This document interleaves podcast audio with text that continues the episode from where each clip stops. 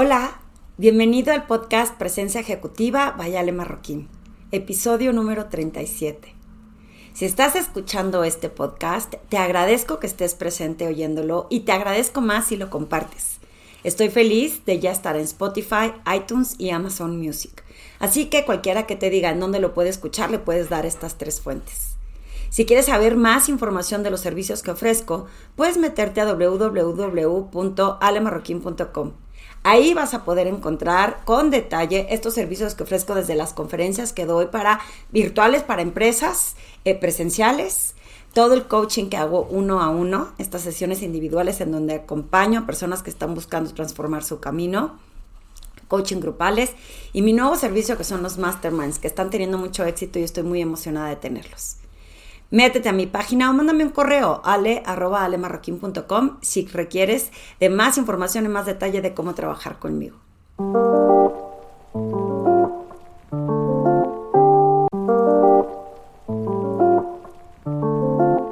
Y estamos entonces en este episodio número 37 y hoy vamos a hablar del tema No preguntes lo que no quieres saber. ¿Estás de acuerdo con el título? Quizá te estuviste preguntando por qué Ale le puso este título este podcast y te voy a explicar. Uno de mis hermanos, que quiero mucho y siempre le pido mucho consejo porque es muy creativo, en esa pedida de consejo de repente me dice, no preguntes lo que no quieres saber. Y tiene un punto, porque cuando no estás listo para recibir información, es bien difícil recibir retroalimentación. Pero esto es básico para poder seguir creciendo en lo profesional. Cuando no estamos abiertos a la crítica y creemos que todo es perfecto y que todo hacemos bien, porque por muchas razones, desde pues, nos sentimos vulnerables, desde nos da miedo escuchar lo que no estamos haciendo bien, porque ahorita te voy a dar algunas sugerencias porque no creemos realmente en nosotros, es bien difícil recibir esta retroalimentación. Si tú haces una pregunta bloqueado o no en tu centro, no listo para recibir la retroalimentación, es cuando se refiere a no preguntes lo que no quieres saber. Pero la verdad es que si eres un profesional, un ejecutivo de alto nivel, un líder de una organización, el jefe de una empresa, el, jefe de un área, el que liderea un área, y quieres constantemente estar alerta al crecimiento, hacer mejor las cosas, entregar mejores resultados, a crecer tú como persona, la crítica es sumamente importante y preguntar y pedir retroalimentación sobre esta mucho más. Cuando mis clientes me contratan para que, para que hagamos estas sesiones de uno a uno, muchas veces no saben qué es lo que les está pasando, en qué es en donde tienen que mejorar y entonces lo que yo sugiero es hacer un diagnóstico previo. En ese diagnóstico lo que les pido es que busquen 5 o 10 personas cercanas, jefes, colegas, clientes, familia, amigos, que me puedan mandar de forma anónima. Él sí escoge a las personas les pido de favor que no escojan a su peor enemigo, porque capaz que ahí sí el área de mejora va a ser una lista de 15 palabras que lo único que hacen es daño y no me ayudan a mejorar. Pero entonces les pido que me manden de forma anónima cinco atributos y cinco áreas de mejora. ¿Qué es lo que hace este ejercicio? Que ellos se puedan volver a creer quiénes son, porque cuando tú te das cuenta que lo que tú quieres proyectar, las otras personas lo están percibiendo, pues te da mucho gusto y te anima a seguir adelante y a seguir siendo con consistencia eso que quieres ser. Y en las áreas de mejora es normal, no somos perfectos. Todos tenemos áreas en donde podemos mejorar. Y sobre todo si queremos tener esta constante evolución y transformación y tener este crecimiento, es bien importante que sepamos que no somos perfectos y que siempre va a haber un momento en donde en algo la estemos regando. A veces, como los deportes, que también me gusta poner ese ejemplo, si tú sabes jugar golf, y normalmente le pegas súper bien. Y entonces en ese giro que estás dando, de repente no te diste cuenta cuando lo enchuecaste. Pero si tienes un pro que está al lado de ti, un instructor, un, un caddy, o si tienes una persona que constantemente te está opinando y te está diciendo, creo que puedes mejorar tu swing, creo que puedes agarrar mejor el bastón, etcétera, etcétera, pues te das cuenta en qué situaciones puedes mejorar. Porque si en los deportes tenemos un entrenador o contratamos a alguien que nos esté ayudando a hacerlo mejor para poder llegar a las Olimpiadas, a hacer mejores deportes, a los torneos importantes, porque en lo profesional pocas veces buscamos esa asesoría o esa retroalimentación. Entonces, cuando las personas me buscan y me dicen, Ale, no sé exactamente en qué puedo mejorar, pero sé que no estoy logrando mis objetivos, mis metas, cerrando cuentas importantes, generando esta promoción o teniendo nuevas ideas para reinventarme, qué puedo hacer. Entonces hacemos este ejercicio y nos da mucho más puntualidad en qué tiene que seguir, acordándose que tiene que seguir haciendo bien y en dónde puede estar mejorando. El primer paso, ese 50% de avance se da cuando estás abierto a buscar esta ayuda. Porque también me ha pasado que me asignan personas en empresas y me dicen cocha fulano de tal y que sí me ha costado trabajo trabajar con, vale la redundancia, con estas personas porque no están abiertas a recibir esta retroalimentación. Entonces, cuando nuestro ego, digamos, nos impide ver que hay espacio para mejorar, es bien difícil mejorar o estar abierto a estas críticas. Porque muchas personas que no es que sean malintencionadas, pero no se han dado cuenta estos vicios ocultos que tienen, es que eh, dicen, pues ya lo hice bien, lo he, lo he hecho bien, pues por eso soy el director, por eso estoy donde estoy y por eso he tenido éxito. Entonces, ¿qué me vas a venir a decir a mí en donde tengo que mejorar cuando claramente he tenido éxito en mi vida? Es bien difícil poder criticar, ofrecer una crítica constructiva, ofrecer sugerencias a estas personas porque están bloqueadas a recibir esa información. Su espacio para crecer, su mentalidad de crecimiento no está en modo on. Y si tú eres una persona que me estás escuchando y que últimamente has recibido información de cómo puedes mejorar o que han tratado de ayudarte y lo has tomado personal, quiero que hagas la reflexión de entender si realmente es miedo miedo a reconocer que no lo estás haciendo bien y que a lo mejor ya lo sabes en el inconsciente, pero que no te atreves a dar el siguiente paso, o simplemente es un bloqueo de costumbre, de esa comodidad que tenemos en donde estamos haciendo las cosas y aunque en el fondo sé que no soy perfecto, no importa, me funciona, entonces no quiero ir. Pero entonces nos pasa lo que a las empresas les pasaba antes, que no evolucionaban como tipo Kodak, que no estar abierto a la retroalimentación y a crecer, pues fue desapareciendo hasta que dejó de tener la importancia que tuvo en su momento. ¿En dónde quieres estar tú? en un lugar como esos, en donde vayas quedando en el olvido, o en el lugar donde está la carrera, en donde estás siempre a la vanguardia, tratando de crecer y tratando de proyectar lo mejor de ti. Y es por eso que cuando muchos clientes me buscan y les ofrezco el diagnóstico, que no juzgo, que no estén listos para, están listos para mejorar, pero no están listos para escuchar en donde no lo están haciendo perfectamente bien. Algunos deciden no usar el diagnóstico por miedo a lo que la gente dirá y a reconocer lo que ya sabemos. Ese miedo es normal, pero es un miedo que si yo logro convencerte que es una creencia delimitante, en donde miedo a qué, qué es lo que te puede pasar, el que otra persona conozca o sepa, o que tú te des cuenta de lo que otra persona está pensando, creo que sí te hace vulnerable, pero te hace mucho más fuerte, porque entonces decides si es algo que puede estar en tus manos, lograr cambiar. Y por eso esas críticas siempre son buenas.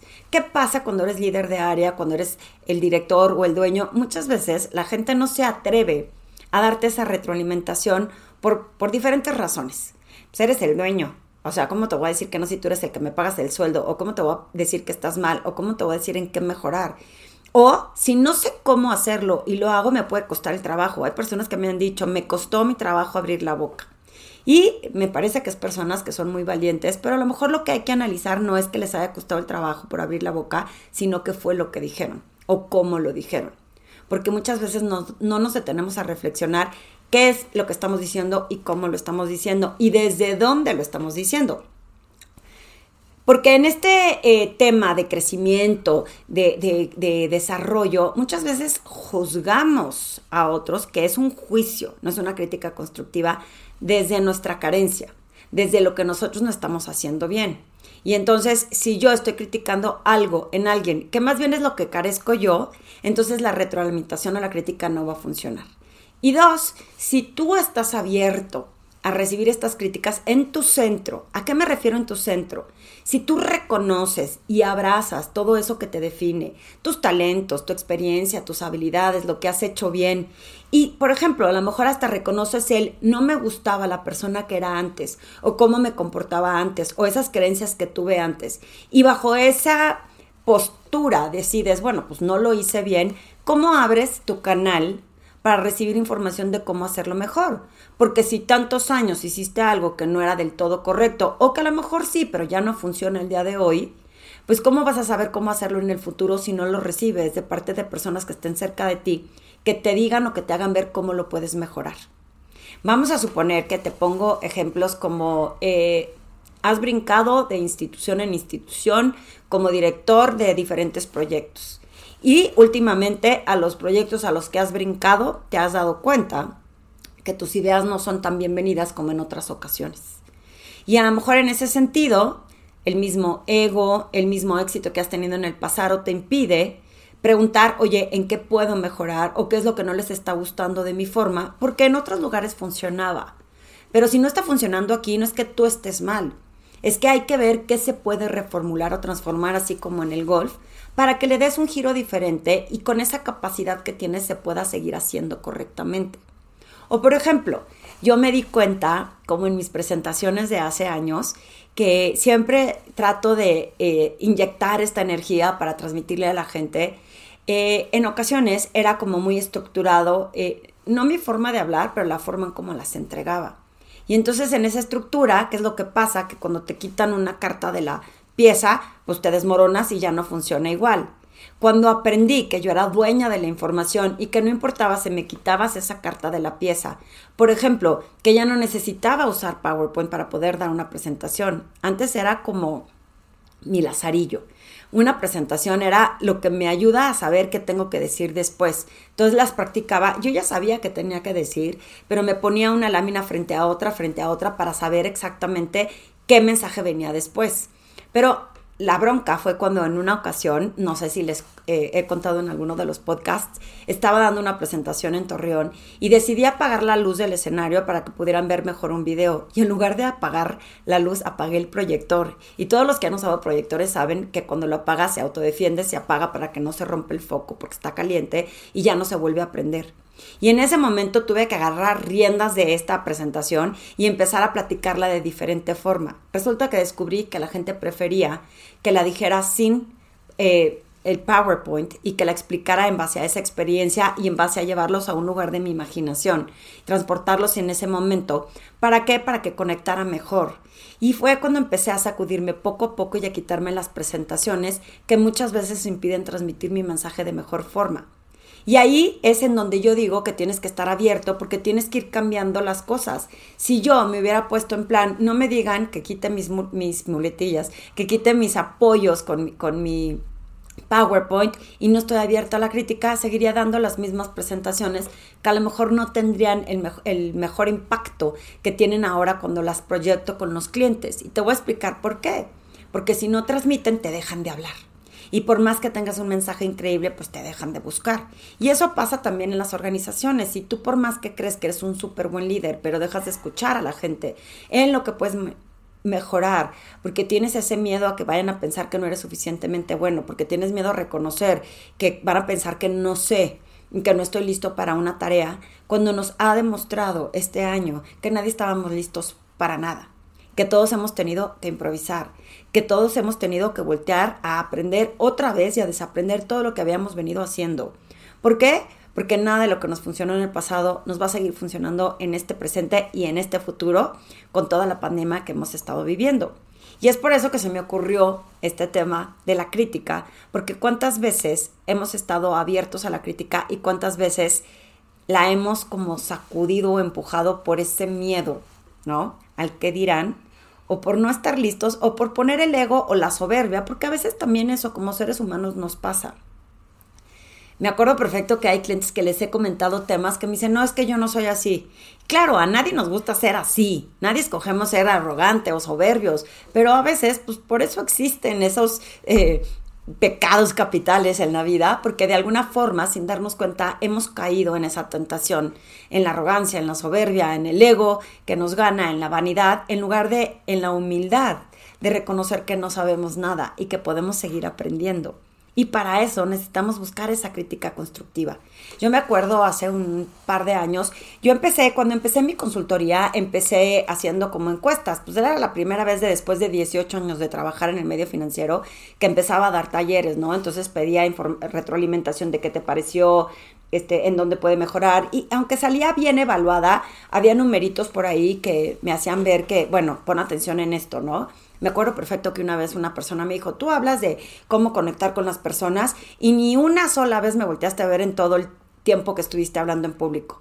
Y a lo mejor no es cierto, pero por si no, la próxima vez me aseguré que volteé a ver a cada una de las personas que estaba sentada frente a mí. Entonces todas esas retroalimentaciones eran para seguir mejorando. Conforme fue avanzando el tiempo y me fui sintiendo mucho más cómoda en mis talleres y fui sintiendo que lo hacía cada vez mejor, dejé de empezar a preguntar por esta, digamos, retroalimentación de, de cómo estaba haciendo mi desempeño. Eh, es claro que no siempre le vas a dar gusto a todo mundo, pero sin, em, o sea, pero sin embargo, ¿no? ¿Qué tal yo? Sin embargo, lo que sí podemos hacer es entender que si hay alguien que no le gustó, tú puedas como filtrar la información y decir, ok, ¿por qué no le gustó o por qué le molestó? Y en dónde yo puedo, o está en mis armas, mejorar. Y no hace mucho tiempo eh, di una conferencia en donde tuve un encuentro cercano con mis, eh, con mis angustias y mis nervios. Por alguna razón estaba yo en una postura de querer esperar que más bien me exigí demasiado, porque la audiencia que estaba ahí, que son seres humanos como yo, que muchos eran, pudieron haber sido mis mejores amigos, pero cuando me dijeron son los directores de riesgos que toman decisiones y en base a ellos, y entonces ellos están en posturas de que saben muchas cosas, la verdad me impuso esa frase, en lugar de volverme a rescatar y abrazar lo que yo realmente soy, le cedí el poder a esa audiencia y entonces iba un poco nerviosa por quedar bien con ellos.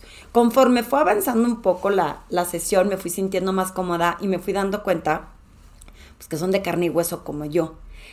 Sin embargo, en un inicio pues iba como predispuesta y me puse nerviosa sin darme cuenta. ¿A qué me refiero sin darme cuenta? Pues yo tenía clara mi historia, la estaba entregando, pero en mi subconsciente iba con el con el, ya saben, de tengo que quedar bien. Y en eso mi ansiedad se me notó en el cuello y me puse súper roja. Eh, yo que soy muy blanquita, la realidad es que cuando me pongo roja, que se me sube la sangre al cuello, se nota, bueno, parece que voy a explotar, ¿no? Que me, van que me va a salir fuego por todas partes. Y las personas que me estaban viendo se preocuparon. No sé si la audiencia, porque de ellos no supe, pero los organizadores sí se preocuparon un poco.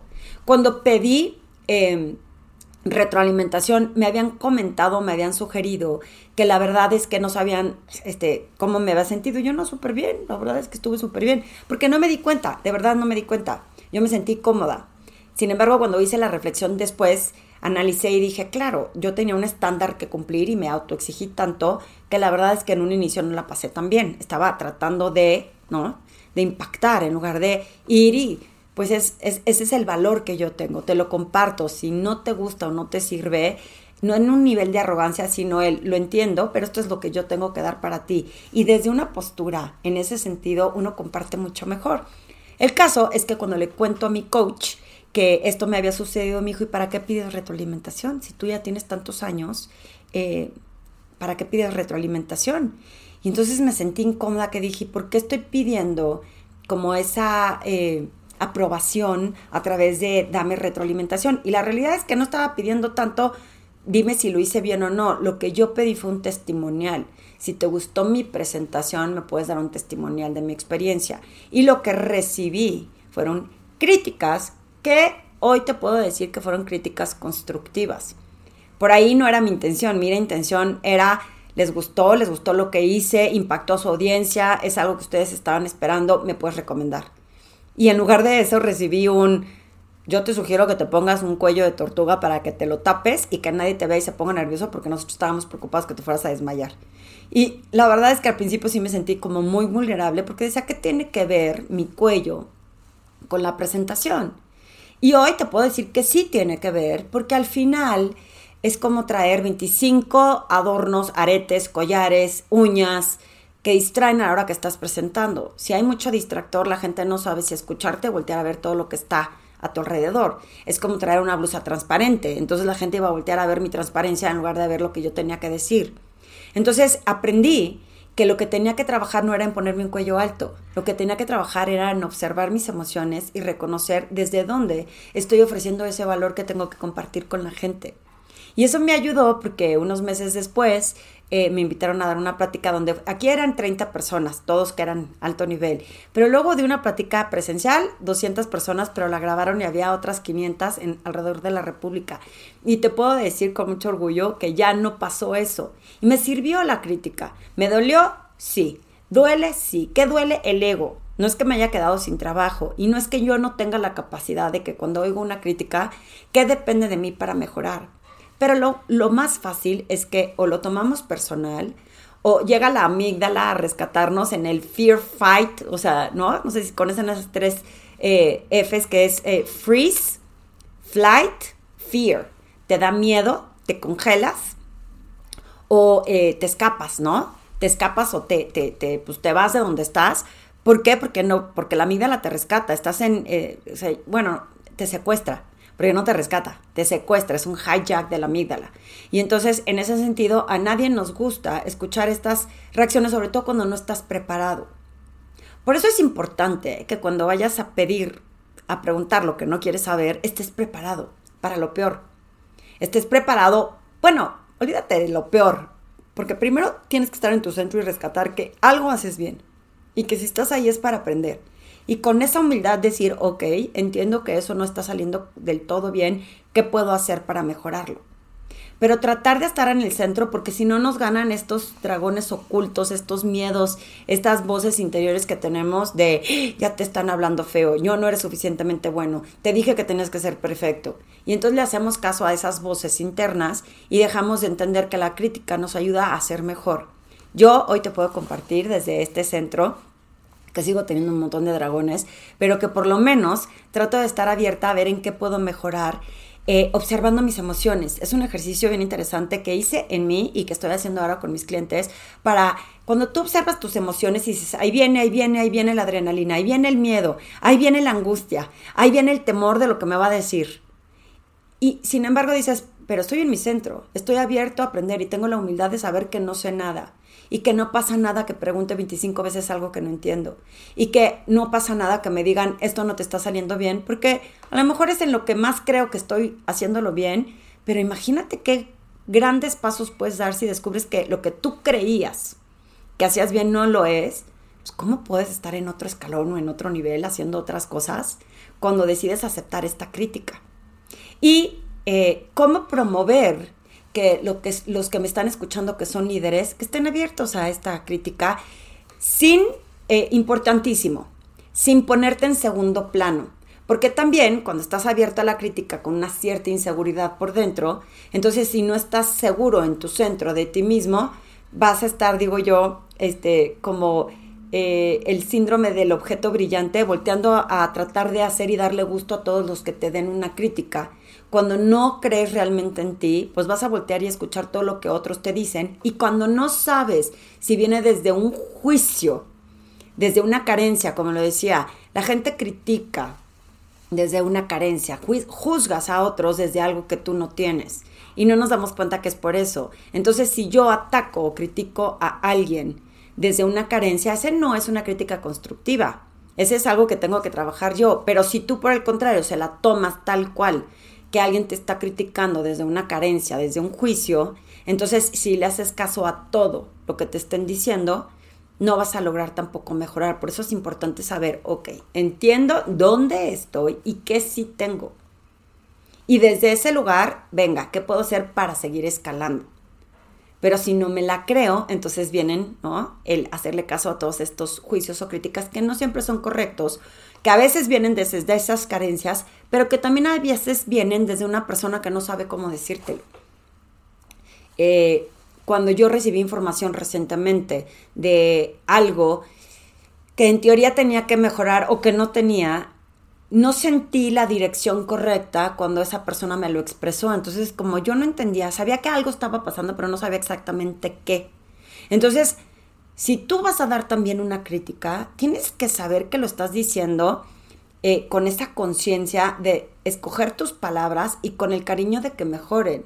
No como agresión o no con el miedo o temor a, chin, si le digo no lo vaya a ofender. Y en ese temor que tienes de decir algo, no lo dices correctamente y de nada sirve. ¿Qué hacemos si queremos ofrecer esa crítica y esa retroalimentación en las personas para estirarlas? Y y que te dejo de tarea este cierre de año si estás evitando preguntar eso que crees que no quieres saber, pero que puede ser el detonante para que sigas creciendo y para que tú puedas analizar también si eso que te están diciendo quizás sea su opinión y sea cierta, pero a lo mejor por ese camino no quieres eh, andar. A lo mejor si es un detonante. A mí recientemente me acaban de decir eh, algo que podría ser mejor y cuando lo empecé a analizar no lo sentí mío. Y tomé otra, sí me sirvió porque me hizo reflexionar, ok, eso no, pero que sí.